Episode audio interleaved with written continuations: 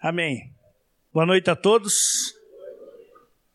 Glória a Deus por todos que estão aqui hoje.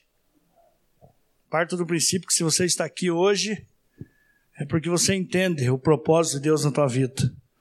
Não estou julgando quem não veio, não estou criticando e nem condenando quem não veio, mas em parte estou também. Algum motivo, certo? Velando Fidel, algum motivo deve ter. Comemorando. Vamos orar mais uma vez? Deus, obrigado por esse tempo aqui, Pai.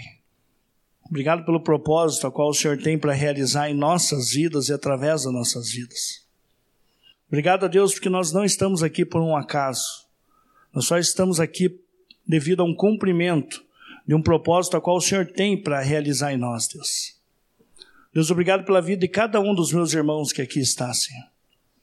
O fato de eu estar aqui, Deus, ministrando a palavra, não me dá o direito de achar que eu sou mais espiritual ou estou numa posição de governo, liderança sobre eles. Tua palavra nos ensina, Senhor, que nós devemos nos ademoestar uns aos outros como irmãos.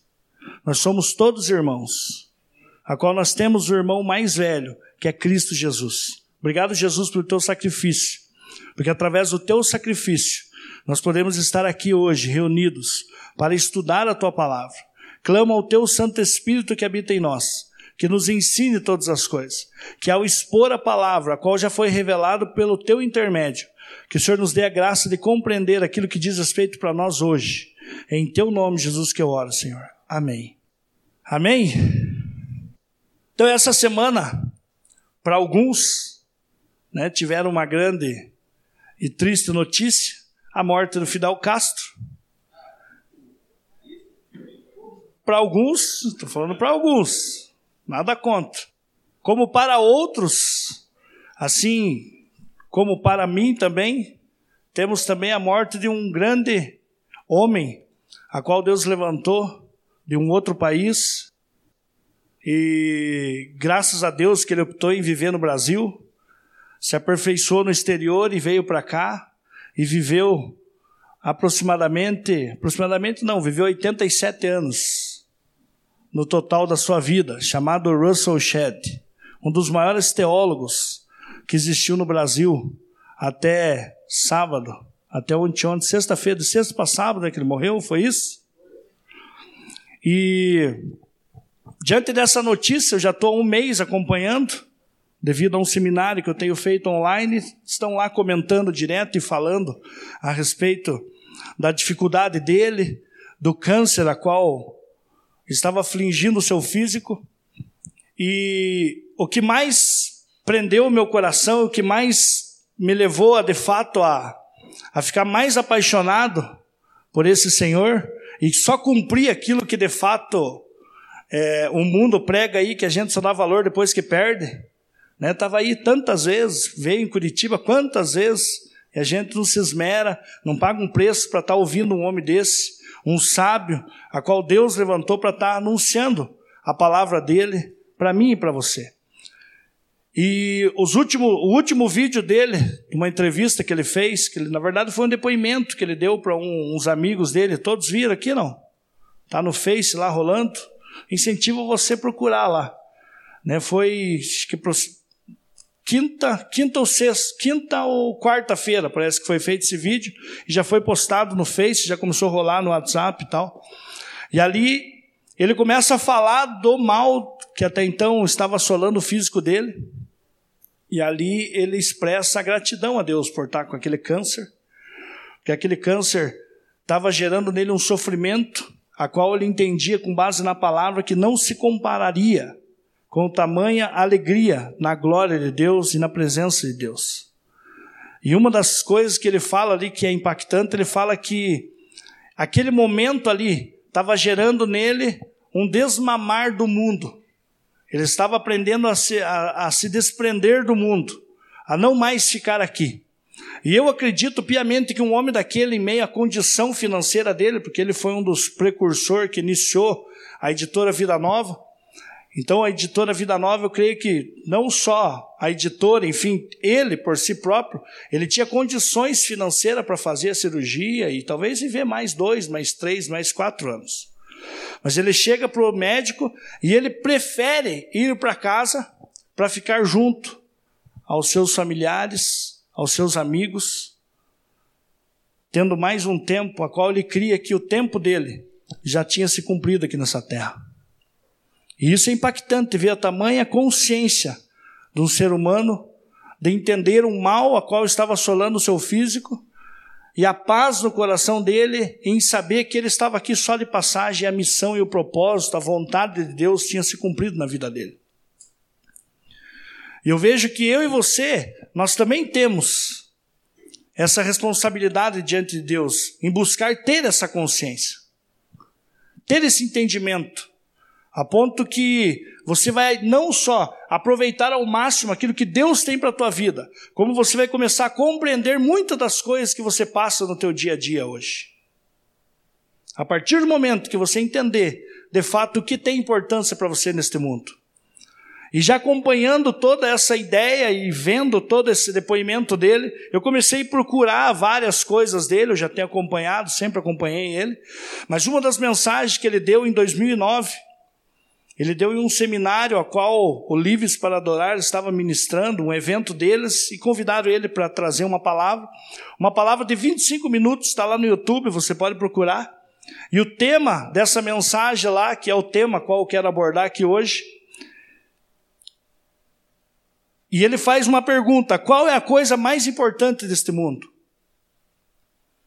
E com base nesse, nessa pergunta, nesse entendimento, ele desenvolve todo um pensamento, a qual eu tenho buscado entender diante de mim, diante da palavra de Deus. Nós vemos que não é nada novo, está exposto na palavra de Deus, mas ele, em meio a um dom que ele sempre teve, em meio à simplicidade da exposição do Evangelho, você compreende alguns textos que Paulo nos ensina de uma forma tão clara, e a qual faz sentido para a minha vida e para a tua vida. E com base nisso, eu fiz uma adaptação nessa mensagem, não existe nada de errado nisso, de você pegar pregações de outras pessoas e você não só passar na tua vida para que haja uma edificação em você mesmo, mas você poder compartilhar isso como verdade exposta da palavra de Deus. Então, com base nisso, ele traz o seguinte entendimento: que o mundo a qual nós vivemos hoje, nós podemos classificar várias coisas como sendo importantes neste mundo. Várias coisas. Hoje aqui, diante de você, você aqui hoje, diante de mim, se eu perguntar para você aqui o seguinte: o que é a coisa mais importante do mundo hoje?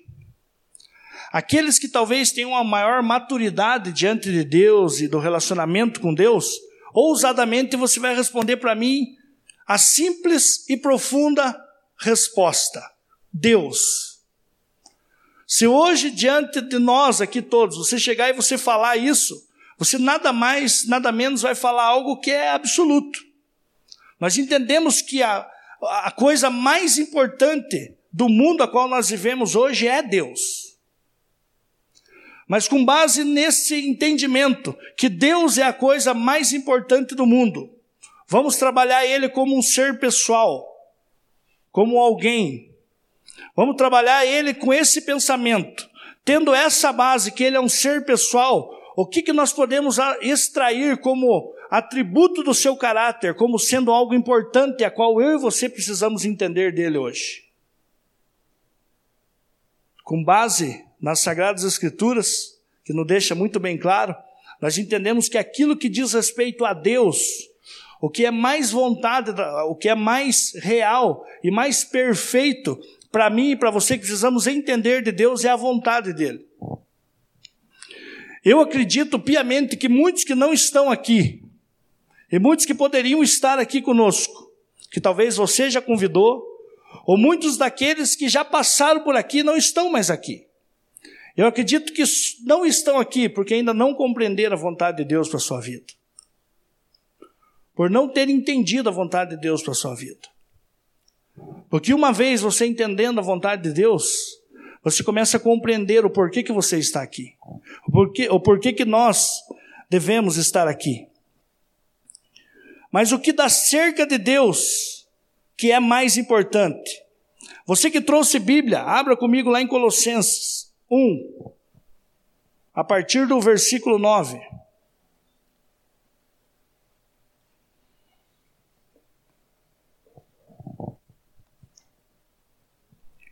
Paulo escreve essa carta em um momento a qual ele estava exilado, estava preso em Roma. Escreve a, a pequena igreja que estava se iniciando em Colossos. E Paulo começa a instruir a todos aqueles que ali estavam. E Paulo fala o seguinte: 1 Coríntios, 1 Coríntios, Colossenses 1, a partir do versículo 9. Por essa razão, desde o dia em que ouvimos, não deixamos de orar por vocês e de pedir que sejam cheios do pleno conhecimento da vontade de Deus, com toda sabedoria e entendimento espiritual.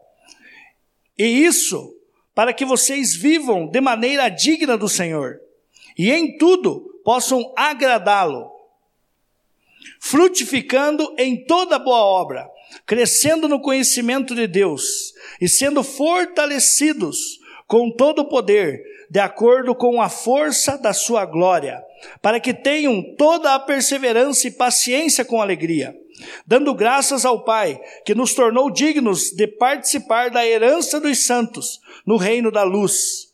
Pois ele nos resgatou do domínio das trevas e nos transportou para o reino do seu Filho amado, em quem temos redenção, a saber, o perdão dos pecados. Amém? Então nós vemos aqui a exposição da palavra de Deus por intermédio de um livro de uma carta em que o apóstolo Paulo, em um momento difícil da sua vida, escreve trazendo instruções para aquela igreja reunida. E Paulo, ao saber do testemunho a qual aquele povo estava vivenciando, mediante a fé que eles estavam crendo em Cristo Jesus, Paulo, com alegria no coração, Paulo escreve o início dessa carta e ele começa a falar: pô, nós temos orado por vocês. Há uma grande alegria no nosso coração em ver a atitude de vocês, em ver a fé de vocês. Mas uma coisa eu peço a Deus em minhas orações: que vocês sejam cheios do pleno conhecimento da vontade de Deus. E você pega todas as cartas paulinas, as 13 cartas no total, você vê que Paulo, ele sempre fala a respeito dessa vontade. Paulo sempre está anunciando a respeito dessa vontade. Mas o porquê que Paulo faz isso? Porque Paulo entendeu muito bem que por um determinado momento, a qual ele não era chamado Paulo e sim Saulo, ele aprendeu a vivenciar aquilo que era vontade dele. E aquilo que a lei instruía, aquilo que as pessoas o ensinaram, ele adquiriu aquilo como verdade e começou a viver de acordo com a sua própria vontade e não de acordo com a vontade de Deus. Mas nós vemos a partir de Atos 9, um determinado momento em que, em que Saulo tem um contato genuíno com Jesus, a qual você sabe muito bem da história, que ele acaba ficando desnorteado ali, e ele acaba tendo uma experiência com Jesus, a ponto que ele considera que tudo aquilo que ele tinha adquirido anteriormente a esse, a esse momento, a essa experiência com Deus, ele considera tudo aquilo como de nada ia valer para ele mais.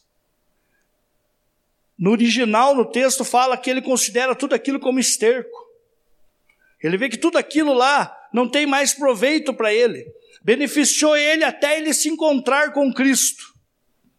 E a partir daquele momento que ele se encontra com Cristo, você vê em todas as cartas, o início de quase todas as cartas, Paulo iniciando e falando do objetivo dele, o propósito dele, que era anunciar um Cristo crucificado.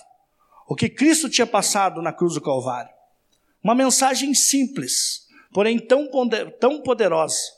Pegamos a carta aos Efésios, em meio a todo um princípio teológico, se traz como entendimento que a carta aos Efésios é praticamente todo o resumo dos evangelhos, enfim, tudo aquilo que Cristo, fundamento da fé cristã, Você quer entender o que Deus tem para você? Você quer entender como você deve se comportar diante de Deus?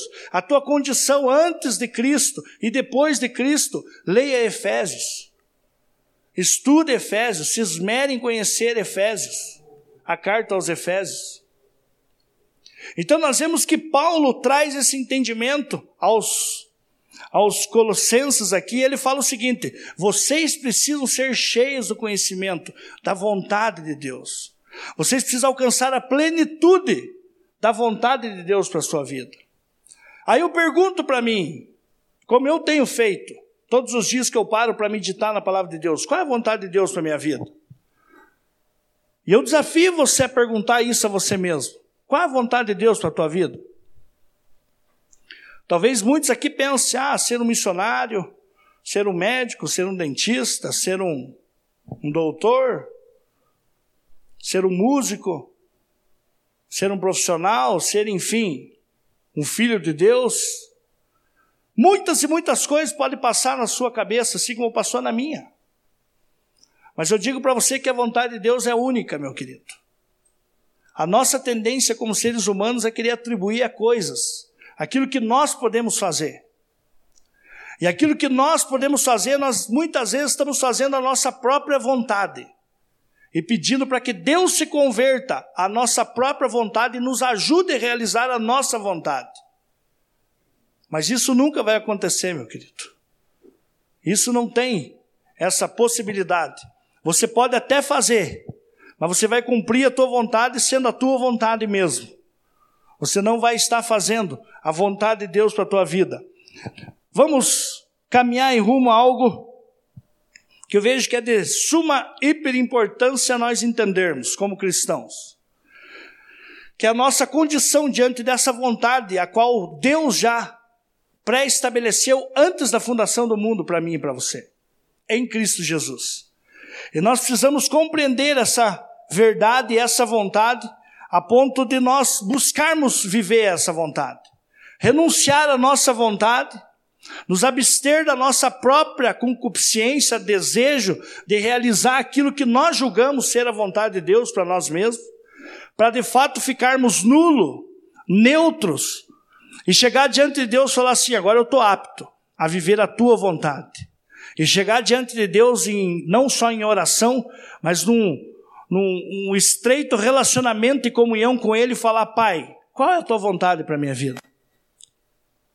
Qual é a tua vontade para mim?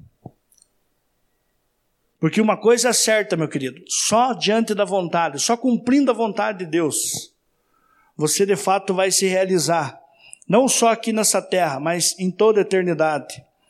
Efésios 5, versículo 17, Paulo continua afirmando a respeito dessa vontade, ele fala assim: Portanto, não sejam insensatos, não sejam ignorantes, não sejam perdidão, um porforão, mas procurem compreender qual é a vontade do Senhor.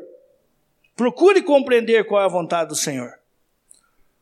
Eu e você, nós somos desafiados diante dessa nova carreira qual nós traçamos em Cristo, que é viver uma vida cristã. Nós temos a responsabilidade de saber qual é a vontade de Deus para nós para vivenciarmos, para nos realizarmos diante disso. Romanos 12, versículo 2. Não precisa nem falar desse texto, é tão careca de ouvir ele, né, do metanoia. Veja o que, que o texto diz. Não se amoldem ao padrão deste mundo, mas transforme-se pela renovação da sua mente, para que sejam capazes de experimentar e comprovar o quê? A boa, a agradável e perfeita o quê? vontade de Deus. Então nós vemos que Paulo, ele enfatiza isso. Que eu e você nós temos que aprender a viver a vontade de Deus aqui nessa terra. Mas qual é essa vontade? Qual? Gênesis 1, abra lá, por gentileza. Acompanhe comigo. Fala assim: No princípio criou Deus os céus e a terra. A terra, porém, estava sem forma e vazia. Havia trevas sobre a face do abismo, e o Espírito de Deus pairava sobre as águas. Disse Deus: haja luz, e houve luz. E viu Deus que a luz era boa. E fez separação entre a luz e as trevas. Chamou Deus a luz dia e as trevas noite. Houve tarde e manhã, houve tarde e manhã, o primeiro dia. E disse Deus: haja firmamento no meio das águas, e, e separação entre as águas e águas. Fez, pois, Deus o firmamento, e separação entre as águas debaixo do firmamento e as águas sobre o firmamento. E assim, e assim se fez. E chamou Deus ao firmamento céus. Houve tarde e manhã o segundo dia. Disse também Deus: Ajuntem-se as águas debaixo dos céus, num só lugar, e, a, e apareça a porção seca. E assim se fez. A porção seca chamou Deus terra, e ao ajuntamento das águas mares. E viu Deus que isso era bom. E disse Deus: Produz a terra relva, ervas que deem sementes, e árvores frutíferas que deem frutos segundo a sua espécie, cuja semente esteja nele, sobre a terra. E assim se fez. A terra, pois, produziu relva, ervas que davam semente, segundo a sua espécie, e árvores que davam fruto cuja semente estava nele conforme a sua espécie. E viu Deus que isso era bom. Houve também tarde e manhã, o terceiro dia. Disse também Deus: haja luzeiro no firmamento dos céus, para, para fazerem separação entre o dia e a noite, e seja ele para sinais, para estações, para dias e anos, e sejam para luzeiros no firmamento dos céus, para alumiar a terra. E assim se fez. Fez Deus os dois grandes luzeiros, o maior para governar o dia e o menor para governar a noite. E fez também as estrelas, e os colocou no firmamento dos céus, para alumiarem a terra, para governarem o dia e a noite, e fazerem separação entre a luz e as trevas. E viu Deus que isso era bom. Houve tarde e manhã o quarto dia. Disse também Deus: Povoem-se as águas de enxames de seres viventes, e voem as aves sobre a terra, sobre o firmamento dos céus. Criou, pois, Deus os grandes animais marinhos e todos os seres viventes que rastejam, os quais povoam as águas, segundo a sua espécie, e todas as aves segundo as suas espécies. E viu Deus que isso era bom. E Deus abençoou, dizendo: Sede fecundos, multiplicai-vos e enchei-vos as águas dos mares, e na terra se multipliquem as aves. Houve tarde e manhã o quinto dia. Disse também Deus: Produz a terra seres viventes, conforme a sua espécie, animais domésticos, répteis e animais selváticos, segundo a sua espécie. Assim se fez. E fez Deus os animais selváticos, segundo a sua espécie, e os animais domésticos, conforme a sua espécie e todos os répteis da terra, conforme a sua espécie. E viu Deus que isso era bom. Amém? Até aqui. Nós lemos aproximadamente 25 versículos, num período aqui de aproximadamente seis dias, de acordo com o acontecimento das Escrituras.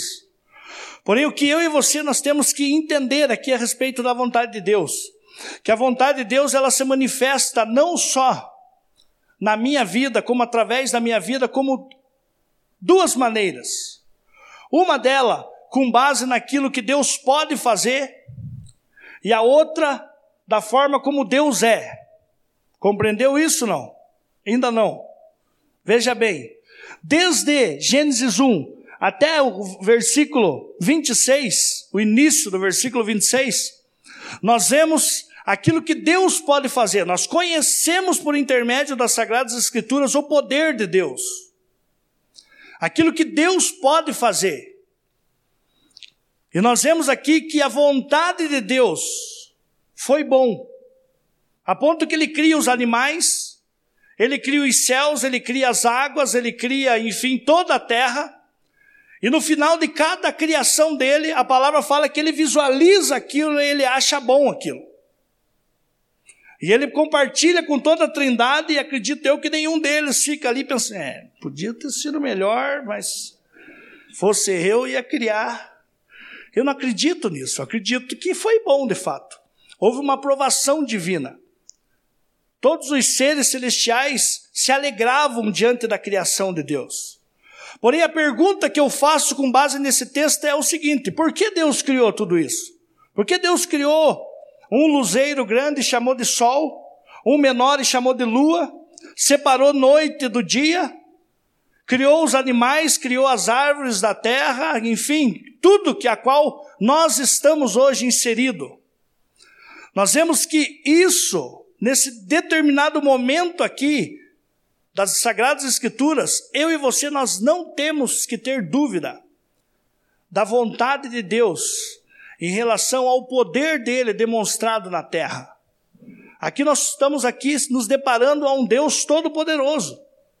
Um Deus que criou os céus e a terra. Um Deus que criou todas as coisas que está aqui, abaixo do céu, em cima da terra, abaixo dos mares, nas maiores profundezas da terra, Deus criou todas as coisas. Aqui nós vemos Deus se mostrando, ou seja, Ele revelando o seu braço forte, a sua mão construtora, aquilo que Ele podia fazer. Porém, esse não era a totalidade da vontade de Deus para a terra. Sabia disso? Que a terra não teria sentido se Deus tivesse parado aqui neste momento aqui. Tanto que graças a Deus, ele não para no versículo 25 e versículo 26, ele começa a revelar a plenitude da sua vontade. Acompanhe comigo. Também disse Deus: Façamos o homem a nossa imagem conforme a nossa semelhança. Tenha ele domínio sobre os peixes do mar, sobre as aves dos céus, sobre os animais domésticos, sobre toda a terra e sobre todos os répteis que rastejam pela terra. Criou Deus, pois, o homem à sua imagem. A imagem de Deus o criou. Homem e mulher os criou.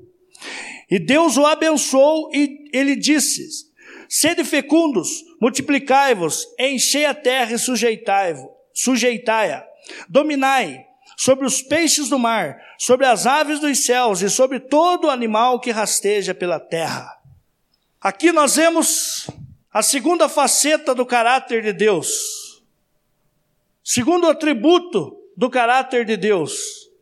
Primeiro até o versículo 25 nós conseguimos visualizar o poder de Deus.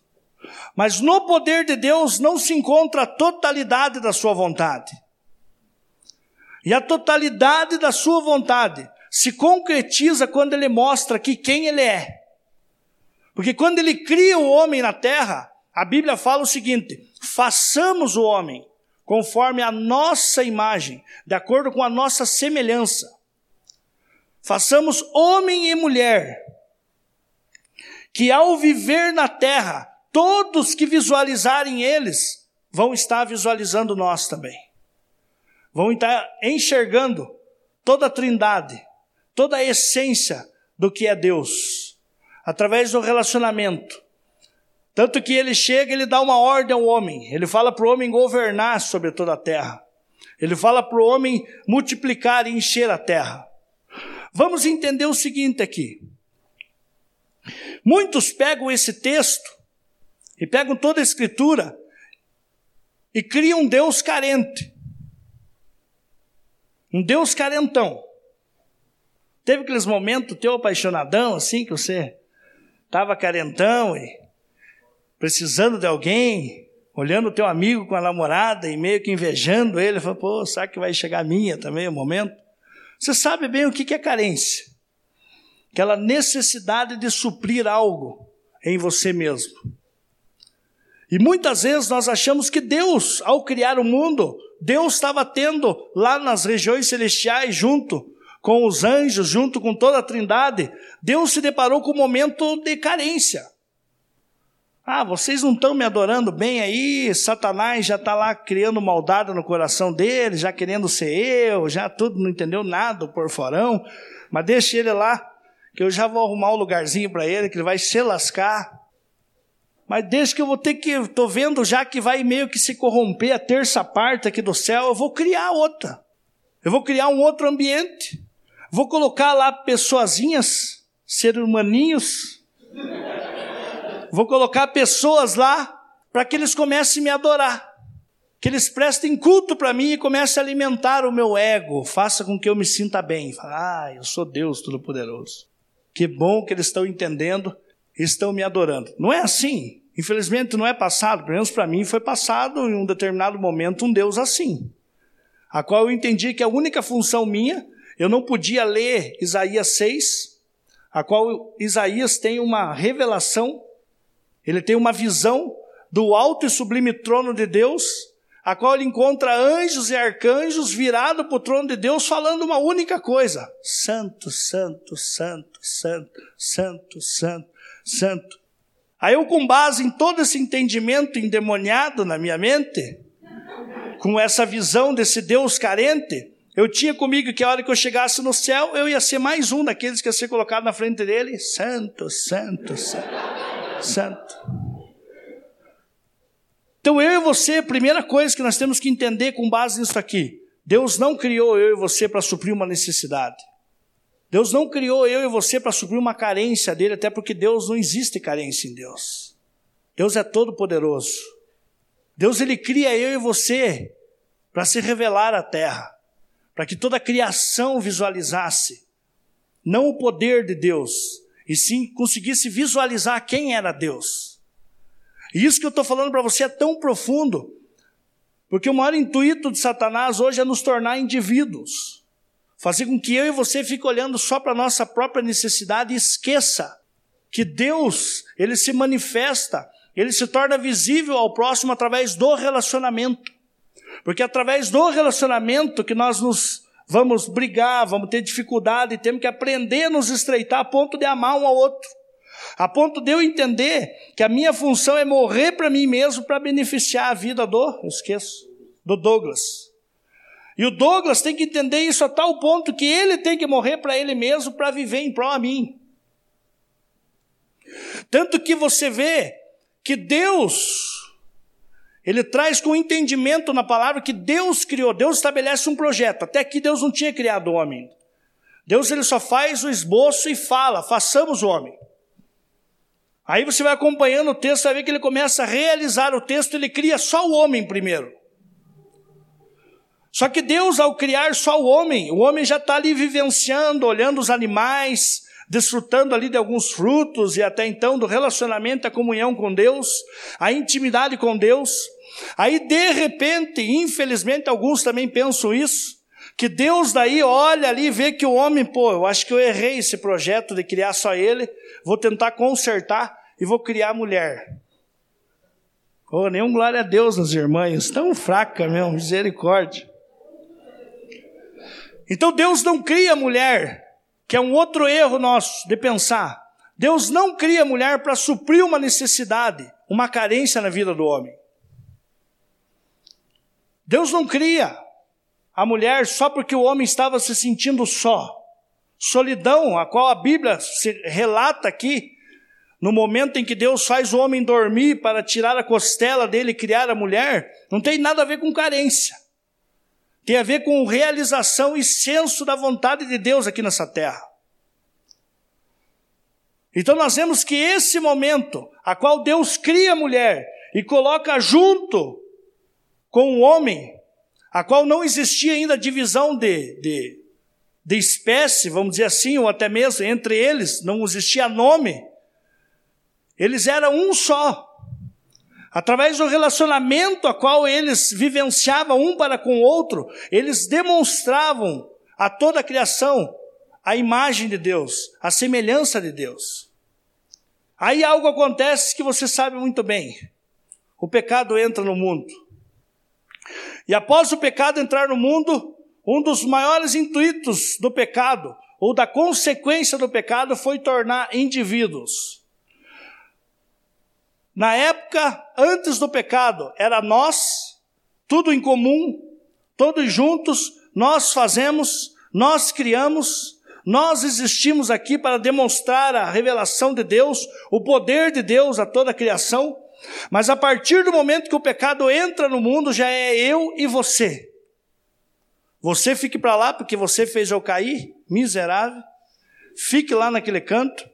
E nós vemos essa expressão porque ele chega, Deus chega e fala: o que, que aconteceu? Essa mulher que o Senhor me deu, se o Senhor não me tivesse dado ela, eu não tinha caído.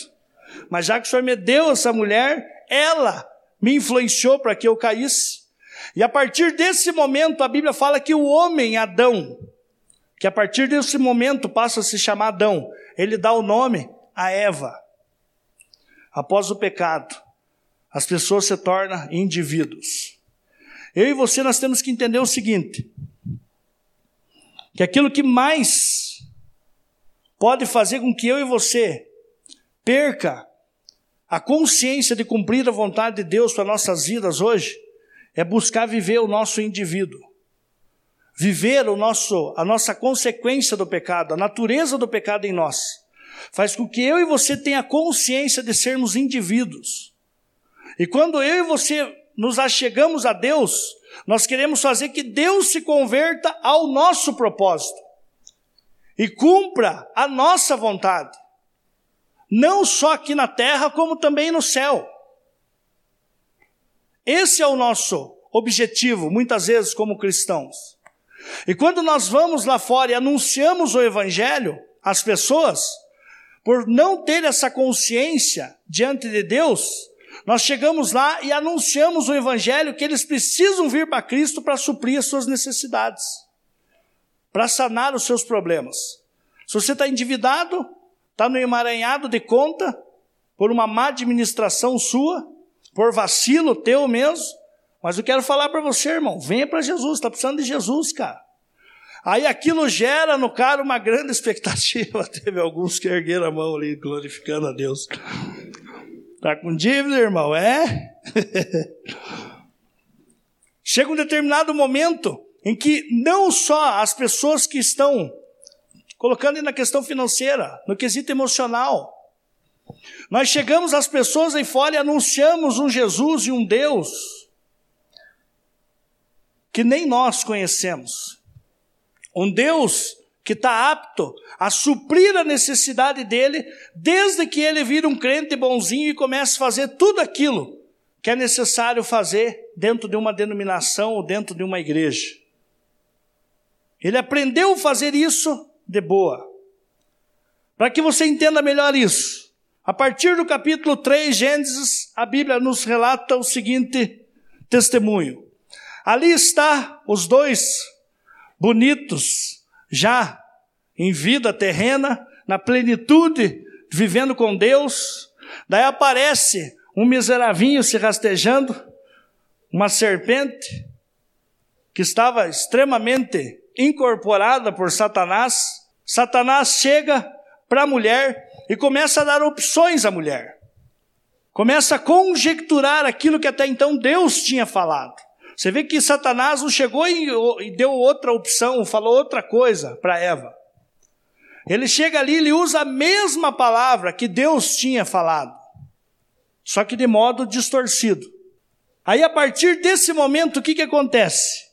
Eu e você nós caímos também num erro gravíssimo quando nós achamos que o pecado original é a desobediência. O pecado original não é a desobediência. Sabia disso, não? O pecado original é não crer na palavra de Deus. E por eu não crer na palavra de Deus, automaticamente a atitude a qual eu vou desenvolver por eu não crer na palavra de Deus é desobedecer aquilo que ele passa para mim. E chega desse determinado momento, Eva olha para aquilo, e o que eu vejo de mais grave na atitude dela de pegar o fruto e comer do fruto, não foi o fato de desobedecer, e sim não estar atenta à palavra qual Deus tinha dado para ela como ordem.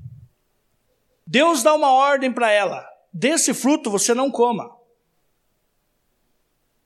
E nesse momento que Deus ordena isso, Deus está mostrando o que para ela? a vontade dele para ela e para Adão. A minha vontade é essa: que desse fruto aqui vocês não comam. E se porventura comer, vai acontecer isso, isso e isso. Então o ato dela chegar e se alimentar desse fruto demonstra para mim e para você o verdadeiro sentido do pecado. Que é você não dar ouvido ao propósito que Deus tem para a tua vida. Nós vemos todo o estabelecimento da Torá, todo o Pentateuco, todo o Velho Testamento, os cinco primeiros livros, que está contido toda a lei divina para o homem viver na terra. Nós vemos o total ali de números levíticos, e você pega um pouco em Deuteronômio, você vê Deus fundamentando a lei dele. Pega ali as, de, as dez leis morais, que é os dez mandamentos. Todos sabem decorar os dez mandamentos? Diga pelo menos o primeiro para mim. Não matarás. Amarás a Deus. Amar a Deus com todo o teu coração, com toda a tua vida, com todo o teu entendimento. Então nós vemos que o primeiro mandamento já é fazer o homem ter a consciência daquilo que estava se perdendo no que se perdeu no Éden. Que é ter a consciência de viver com Deus na plenitude, de desfrutar. Éden quer dizer lugar de deleite lugar de prazer, o lugar ao homem, tudo que o homem precisava estava contido no jardim do Éden, a qual estava contido a árvore da vida, a qual ele poderia se alimentar e viver eternamente. Após a queda, nós vemos que Deus atribui como consequência expulsar o homem do jardim do Éden. Por que ele fez isso? Porque estava contido ali a árvore da vida, a qual ele não poderia comer mais. E Deus tira o homem do jardim do Éden. E ali, eu e você nós estamos entendendo o seguinte, que quando o homem ele vacila, a primeira coisa que acontece que a Bíblia fala é que os olhos dele se abrem. Aí eu pergunto para você, Deus cria o homem do barro, faz tudo perfeito e cria o homem cego? Andando lá só pelos no jardim? Não, claro que não. Mas eu perguntei hoje para um rapaz, ele ficou meio na dúvida, assim, será que, que é cego, né? de visão. Não. A Bíblia fala que os olhos dele se abriram. Mas quais são esses olhos? Quais são esses olhos? Os olhos espirituais, a qual permitiu eles a enxergar o estado carnal deles. Porque uma vez eu entendendo que lá naquele jardim existia uma árvore que dava o poder para eles viver eternamente, o homem já ia viver eternamente. Qual é a proposta que Deus tem para mim e para você em Cristo Jesus? Não é essa a proposta? Um homem tipo Russell Shedd, a ponto de querer morrer, de ter a consciência que aquilo ali que ele estava passando era simplesmente um, um sofrimentinho em vista do poder da glória que ainda estava por se manifestar na vida dele. É porque um homem desse ele alcançou a maturidade do conhecimento de entender que a vontade de Deus consistia em viver na eternidade. Então nós vemos que esse momento em que os olhos do homem e da mulher se abrem, a primeira coisa que eles tentam fazer é o quê? Quem lembra? Se cobrir. Pega uma folhinha de parreira e faz umas orbinhas box ali, uma lingerie. Tanto que a hora que Deus chega a conversar com eles, Deus pergunta: Ué, mas não estou entendendo aí. Deus, Deus não fala assim, não está entendendo. Deus entende tudo.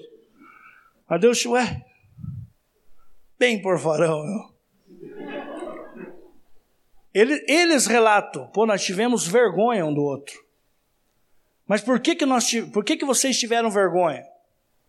Porque ali, naquele exato momento, eles estavam com os olhos abertos e vendo a carnalidade deles aquilo a qual Paulo trabalha como algo corruptível, a qual nós estamos aqui, infelizmente, escravizado na nossa carne hoje terrena. Então nós vemos que eles tiveram por tentativa se cobrir de uma consciência de culpa que tinha gerado diante deles. E se você parar para analisar, é o que nós vivemos hoje. Nós vivemos essa culpa constantemente com base naquilo que nós erramos e atribuímos como pecado, Hoje, em nome de Jesus, eu vou tirar de você esse peso, com base na palavra. Porque nós vemos o quê? Que o homem ele tentou por todos os meios cobrir aquilo que ele fez de errado. Não é assim? O homem aqui nós vemos que ele tentou se esconder, ele tentou tampar a nudez dele, a vergonha dele, a consequência do erro dele. Ele tentou fazer isso com essas folhazinhas de parreira. E sabia que eu e você hoje nós fazemos isso também, mesmo estando vestido? Todas as vezes que você peca lá, que você põe na tua cabeça, que você tem que estar dentro de uma igreja, que você tem que ler a Bíblia, que você tem que jejuar, que você tem que fazer coisas para que seja escondido diante de Deus as tuas falhas, as tuas culpas, você está criando barreira para você mesmo? Está criando folhas, orbas e lingeries para você? Então não existe nada em que eu e você faça que vai esconder aquilo que nós somos. Porque nós vemos ali que Adão e Eva tentou esconder aquilo que era consequência do pecado, mas o pecado que estava dentro deles, isso não teve como esconder. Nós vemos em Gênesis 4 a história de Caim e Abel. Capítulo 4, versículo 7. Deus chega para Caim e pergunta: pô, por que, que você está ali cabisbaixo aí? Não é certo que se você tivesse procedido bem, diante da oferta, diante daquilo que você tinha que andar como postura diante de mim, você não tinha feito o que é certo, mas como você fez aquilo que é mal, você precisa entender que o mal, o pecado, jaz à porta do teu coração, buscando dominar você. Que, que Deus está falando para mim e para você com base nesse texto? Que é a essência do pecado, que é a natureza do pecado, que é o que nos separa, que é o que aconteceu aqui com Eva ao não obedecer, ou seja, não crer na palavra de Deus. Por que, que eu estou falando isso para você? Porque, de uma vez por todas, nós temos que ter a seguinte consciência. Quando nós atribuímos pecado na Bíblia, nós temos uma grande facilidade de misturar, ou seja, de, com, de, de, de confundir duas coisas: obras carnais com pecado. Qual a diferença dessas duas coisas? Vou te levar a entender. Se uma vez eu entendo que o que levou o homem a ser separado de Deus por intermédio do pecado, Isaías 59, versículo 2, todo o povo de Israel, todo o Velho Testamento tinha a seguinte consciência: tudo que é pecado é transgressão da lei e faz separação entre Deus e o homem. A ponto que Isaías 59, 2, o texto diz: Aquilo que faz separação entre vós e vosso Deus são os vossos pecados e as vossas iniquidades. É por causa disso que Deus não escuta vocês, é por causa disso que Deus não responde a oração de vocês. Mas não porque Deus deixou de ser Deus, mas porque o pecado gerou essa consciência que Deus não está me ouvindo mais. Não é assim quando você erra? Quando você comete um vacilinho ali, a condenação, você tem até vergonha de orar. Eu não sei você, eu sou assim. Existem coisas, quando eu vejo eu estou fazendo, que chega a me dar vergonha. Falo, pô, não acredito que eu fiz isso de novo. Mas o que faz eu sair daquilo que até então eu não acreditava que ia fazer, acabei fazendo, é ter essa consciência daquilo que já foi pago por mim, saber que não são essas atitudes que me condenam. Não são essas atitudes que me separam de Deus e sim a atitude original, que é você não crer na palavra de Deus. Mas com base no que, que eu estou falando isso? Abra lá, João 16, versículo 8. Nada melhor, nenhuma pessoa poderia ser melhor do que falar de pecado do que o próprio Jesus. Depois nós vemos Paulo, com base nesse entendimento, Paulo ensinando eu e você a lidar com as obras da carne a qual eu e você temos por desafio em mortificar a nossa carne. É aquilo que compete a mim e você nessa vida terrena. Ou seja, o nosso maior desafio não é fazer com que a minha carne seja santa, porque a carne jamais vai ser espírito. É nos enchermos do espírito para termos a consciência que nós passamos em um estado a qual a nossa consciência nos dá como entendimento que nós somos seres espirituais e diante de Deus nós temos que aprender a ser carnais, a viver nessa terra até o tempo determinado para cada um aqui. Entenderam isso?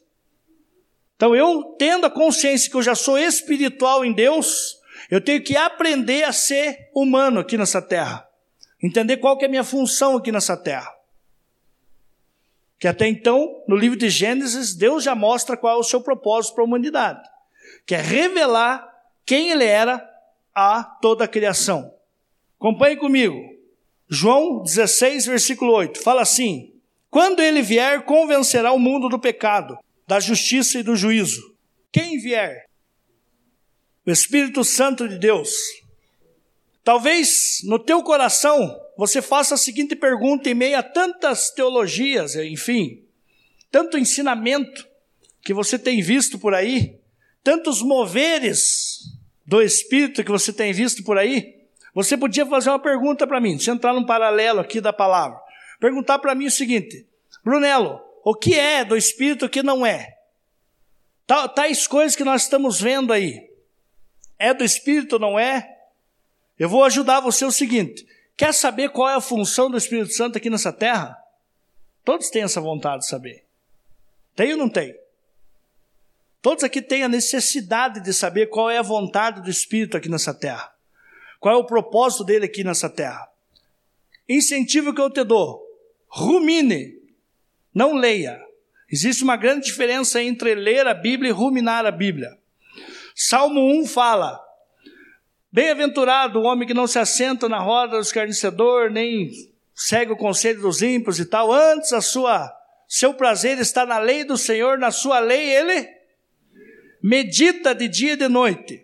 Essa palavra meditação no hebraico, ela está muito próximo da palavra ruminar. O que seria ruminar? Alguns aqui, ou todos sabem o que é, não? Quem faz isso muito bem é a vaca. Pega o gramadinho, capim, masca, masca, masca, masca. A hora que você acha que ela já mascou tudo que tinha para mascar, ela masca, masca, masca mais um pouco. Daqui a pouco ela engole. A hora que você acha que ela vai comer mais um punhadinho de capim, ela gorfeia, lá no Rio Branco nós falamos gor, gorfial. Ela puxa aquilo de novo, vem para a boca dela de novo e ali ela de novo masca, masca, masca, masca, até ela tirar o máximo daquele alimento para o seu organismo. Então, quando a palavra fala a respeito disso, que eu e você nós temos que aprender a meditar de dia e de noite na palavra, que ela está mais próximo desse ruminar, o que eu e você nós temos que entender é justamente isso. Não basta você ler a Bíblia. Você tem que pegar a Bíblia e ruminar diante dela. Você tem que pegar um texto e levar horas lendo aquele texto, dias, semanas, um ano, dois anos, seja o tempo que passar. Você tem que estar tá lendo aquele texto. Dica que eu te dou: quer conhecer, quer ruminar nas funções do Espírito Santo aqui nessa terra? João 14, 15 e 16. Nós vemos o próprio Jesus falando da função dele, falando da missão dele. Aqui neste capítulo, nesse versículo especificamente, ele está falando o seguinte: quando ele vier, ele fala assim, quando o outro, o outro no grego quer dizer alos, quer dizer igualzinho, alguém semelhante a mim. E a missão do consolador, quando fala consolador aí na tua versão, ele está falando de uma palavra grega que quer dizer paráclitos. E a palavra paráclitos quer dizer alguém semelhante, igualzinho a mim. Ou seja, tudo aquilo, ele está falando para os discípulos, então ele fala o seguinte: tudo aquilo que vocês viram, tudo aquilo que vocês ouviram de mim, a hora que esse Espírito vier e habitar em vocês, vocês vão começar a entender aquilo que eu falei para vocês, vocês vão começar a vivenciar aquilo que era o meu propósito para vocês. O reino a qual vocês achavam que eu estava aqui para propagar um reino terreno, vocês vão compreender que não é mais esse reino, esse reino terreno. Aqueles que até então me negaram, aqueles que não estavam aptos a morrer por mim, quando o Espírito vier até você, você não vai hesitar em se entregar por amor a mim. E nós vemos que nesse momento aqui, a função é específica do Espírito. Quando o Espírito vier, esse Espírito Santo, a qual ressuscitou Jesus dentre os mortos, ele vai ter a seguinte função: ele vai convencer todos da justiça, do pecado e do juízo. Aí, como esse Espírito ainda não estava sobre eles em toda a sua plenitude, imagina o Pedro, imagina alguns perguntando, tá, mas Jesus, explique melhor sobre essas funções que nós não entendemos. Aí Jesus explica. Continue comigo. Da justiça, porque eu vou para o Pai, e vocês não me verão mais. Do pecado, porque os homens não creem em mim, da justiça, porque vou para o Pai e vocês não me verão mais, e do juízo, porque o príncipe deste mundo já está condenado. Glória a Deus aleluia. Então aqui nós vemos bem claro Jesus definindo de fato o que é pecado. Aqui Jesus está mostrando e nos evidenciando por intermédio da fala dele, a qual ficou contido nas Sagradas Escrituras, eu não preciso nem aumentar o que está aqui. Glória a Deus por isso. E nem tirar o que está aqui, já está aqui falando para mim e para você. Pecado é não crer em Cristo. Isso é pecado. Eva permitiu que o pecado entrasse no mundo, porque ela não creu na palavra de Deus. Deus ordena, dá uma palavra para ela, revela a vontade dele para ela e para eles ali. Mas ela tem por opção em não dar ouvido para aquilo. E aqui nós vemos Jesus afirmando isso, meu querido. Que o pecado, na verdade, a qual nos condena, é eu e você não crer em Cristo Jesus. Não saber o que Cristo tem para mim e para você. Romanos 12, versículo 2 que ele fala da boa, da perfeita e da agradável vontade de Deus. Essa vontade, ela está representada em Cristo. Cristo é bom, Cristo é agradável, Cristo é perfeito para mim e para você. Então, o que eu gostaria de deixar para você nessa noite é que eu e você, com base nesse entendimento, eu tenho que entender que tudo aquilo que eu faço, por melhor que seja aos meus olhos e aos olhos das pessoas nessa terra, se não for a vontade de Deus, atribua isso como pecado. Atribua isso como pecado. Porque você não está cumprindo o propósito de Deus na tua vida. Se você está aqui, está fazendo um vestibular para fazer uma faculdade, e por melhor que seja essa faculdade aos teus olhos, mas se isso não for a vontade de Deus na tua vida, isso é pecado. Sabe por que, que ele se torna pecado? Porque você está vivendo a tua vontade e não a vontade dele. Isso eu não estou falando para você não mais estudar e abandonar, falar, então não vou fazer nada mais, vou só ficar orando agora, me trancar num quarto e ficar só. Não. Independente do curso que você vai fazer, ou independente do curso que você já fez, se esse curso não glorifica a Deus e não permite que a vontade dele seja conhecida através da tua vida, isso que você está fazendo, está fazendo só para ter o próprio interesse, só para suprir uma necessidade. Eu digo de mim que sou pai de uma menina de 13 anos e uma que em breve vai fazer sete. O meu maior erro diante do mundo vai ser quando eu começar a incentivar elas a adquirir uma profissão com o intuito de suprir a necessidade dela. Eu escolher, hoje não tem os testes vocacionais aí que você faz para você ver o que, que você quer fazer no, no vestibular, um pré-vestibular, aí o que você quer fazer. Estes testes, muitas vezes, ele visa uma única coisa e desperta uma única coisa nos nossos jovens: o interesse só de ganhar mais. Quantos que já trancaram sua faculdade porque chegou a notícia para ele que aquele curso não ia ser muito visado, que não tinha campo, mercado não era um mercado bem sucedido para ele desenvolver aquele aquilo que até então ele estava fazendo. E quantos que trocaram de curso e foram fazer muitas vezes coisas que não gostariam de fazer, mas foram fazer para visar um único interesse: suprir a sua própria necessidade necessidade financeira, necessidade profissional, necessidade de bens materiais nessa terra. Meu querido, se você está aqui hoje, meu maior incentivo que eu dou para você, conheça a vontade de Deus para a tua vida. Saiba qual é essa vontade de Deus para a tua vida.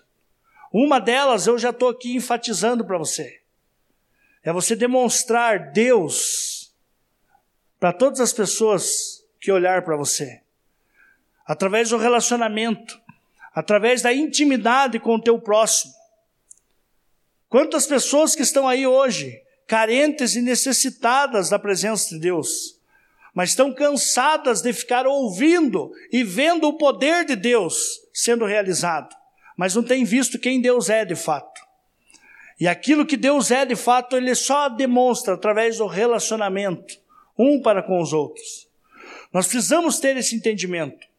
Então, meu querido, você que está atrás de cumprir aí talvez uma vocação, uma vocação não, uma questão profissional, está estudando para uma qualificação, entenda, se essa profissão não permitir que você desenvolva tudo, toda a tua vocação em Deus, reveja os teus conceitos, não perca tempo. Ore diante de Deus e busque saber qual é o plano de Deus na tua vida. Eu estava conversando com a minha menina, com a Júlia, falando, pregando para ela já, né, porque os primeiros a ouvir essa mensagem eram os de casa, e eu lá falando, falando, daí a Júlia falou para mim assim, então tá, então eu tenho que entender assim, que se eu quero fazer odontologia, o propósito não pode ser só eu visar o meu ganho, o meu sustento. Falei, isso mesmo. Mas o que mais? Daí ela assim para mim. Então eu tenho que entender que Deus tem um chamado para mim que é demonstrar o amor dele para uma outra nação. Daí o qual nação? Eu já esperando que ela fosse falar, né? Um país bem sucedido. Ela falou lá para Somália. Eu falei, arda a tua missão. Lá para Somália. Eu falei, então tá, mas e daí? Aí esse curso, ele não é errado quando eu faço para usar como meio para mim ir lá, arrumar o dente lá dos irmãozinhos, de toda as famílias lá na África, mas com meio de fazer isso, o propósito maior para a minha vida é que anunciar o evangelho se cumpra. Oi, eu me dei uma alegria tão grande de ouvir isso da minha filha. Falei, é isso mesmo. É isso que você precisa entender. Porque eu não estou aqui denigrindo a questão profissional. Eu estou denegrindo aqui a tua intenção. Que uma vez eu entendendo que pecado não é aquilo que eu faço, porque aquilo que eu faço é só consequência da origem do pecado dentro de mim, tudo que eu faça que não for para cumprir a vontade de Deus é pecado. Tudo que eu faça. Daí você começa a entender aquele texto: o que há de comer, o que há de beber, fazei tudo para a glória de Deus. Seja nas mínimas coisas, o que há comer e beber, se não for para fazer para a glória de Deus, não faça. Se for só para satisfazer os teus desejos, as tuas necessidades, não faça, porque você está pecando. Você está vivendo debaixo de pecado, a qual separa você de cumprir a vontade de Deus para a tua vida. Então, meu querido, eu vejo que é um desafio para nós termos a consciência e entender a respeito disso.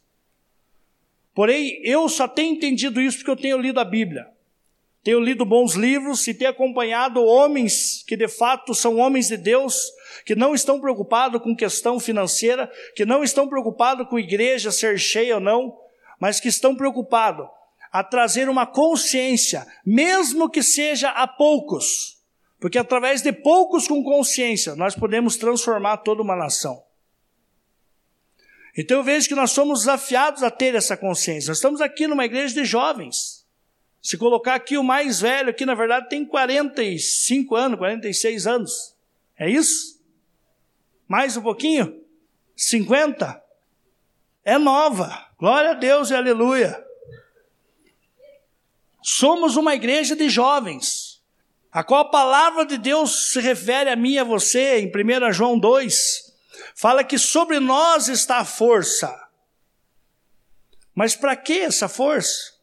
se não tiver um cumprimento do propósito, se não tiver um, um, uma missão para mim desenvolver e cumprir a vontade de Deus aqui na terra. Então eu queria deixar essa mensagem para você. Eu tenho muita coisa que nunca acabei achando que ia dar tempo, não vai dar tempo.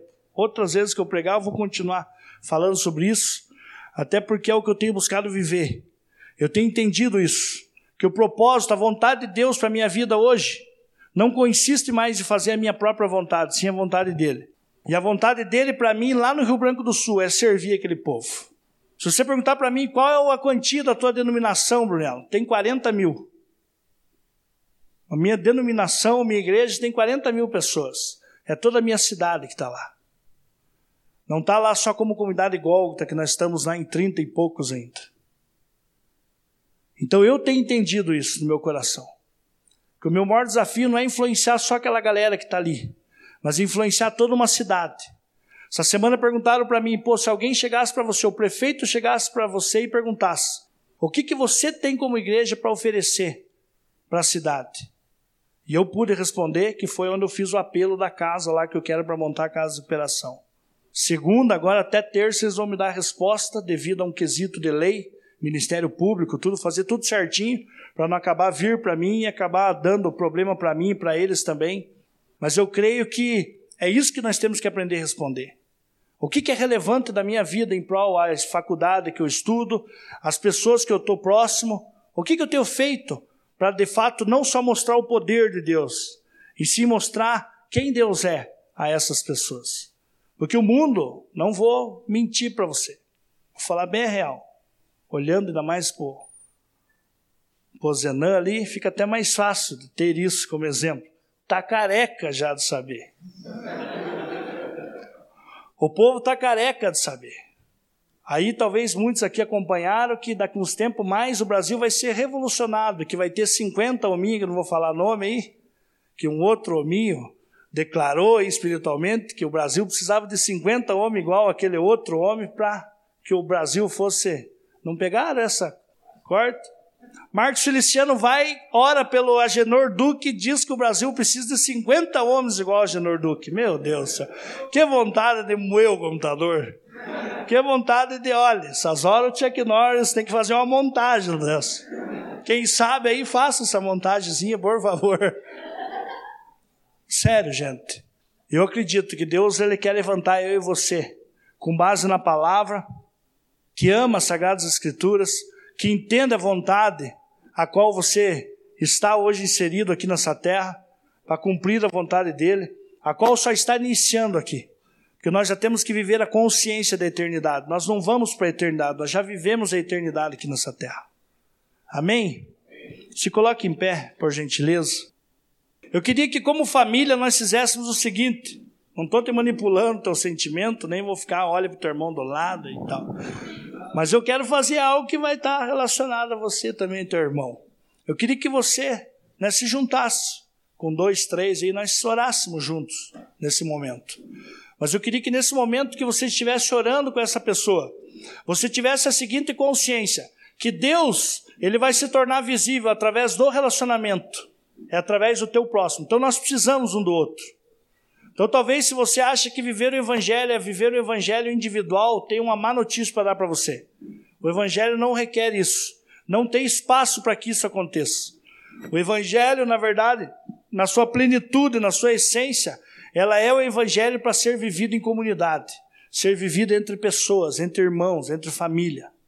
Deus, ao abençoar a vida de Abraão, Deus declara uma promessa sobre ele e fala o seguinte: Sobre ti farei com que todas as famílias sejam abençoadas. Não falou sobre indivíduos, falou sobre família. Então nós estamos aqui entre famílias. Então eu queria que você orasse né, com essa, com esse entendimento. Deus, nos torne um só no Senhor.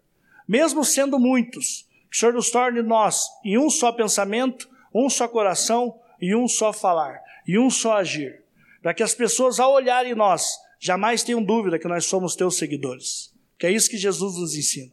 Através do amor um para com o outro, todos vão saber que vocês são meus discípulos. Então orem, pedindo para que esse amor, né, para que essa revelação, para que esse entendimento da palavra, esse amor da palavra venha sobre cada um de vocês, cada um de nós aqui.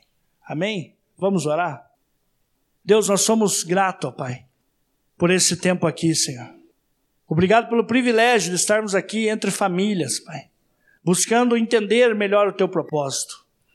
Obrigado a Deus porque aquilo que nós julgamos ser pecado, que é consequência do pecado, é só uma tentativa, Pai, de criar coisas que sanem e tampem a nossa consciência culpada, a qual é a essência do pecado, é não crer em Ti, Senhor. E nós estamos declarando aqui, Senhor, que nós não mais queremos pecar, porque nós cremos no Senhor. Então, tudo aquilo que o Senhor tem para nós, como vontade, que o Senhor revele a nós e que por intermédio da fé o Senhor nos leve a vivenciar aquilo que é passado para nós, Pai. Nós queremos cumprir a tua vontade aqui nessa terra. Pai, eu agradeço pela vida de cada um que aqui está, Senhor. Eu clamo ao Senhor, a Deus, que o Senhor nos torne um só no Senhor. Assim como o Senhor orou por todos os seus discípulos, falando ali, Pai, que o Senhor torne eles um entre eles, assim como Jesus era com o Senhor. Então, que o Senhor também nos torne um só, assim como Jesus era um só. E o maior intuito de Jesus foi cumprir a vontade do Pai aqui nessa terra. Então, nos ajude, Senhor, também a cumprir a vontade do Senhor aqui, Pai. Nós queremos vivenciar a totalidade da tua vontade para nós, Pai. E através disso, não só nós, mas que muitos possam ser abençoados pela tua palavra em nós. Em teu nome, Jesus, que nós oramos. Nos leve em paz, nos guarde, nos proteja, nos dê uma boa semana, que durante dessa semana, Pai, tenhamos oportunidade de revelar o Senhor às pessoas, Pai. Muito obrigado, em nome de Jesus que nós oramos. Amém, Senhor.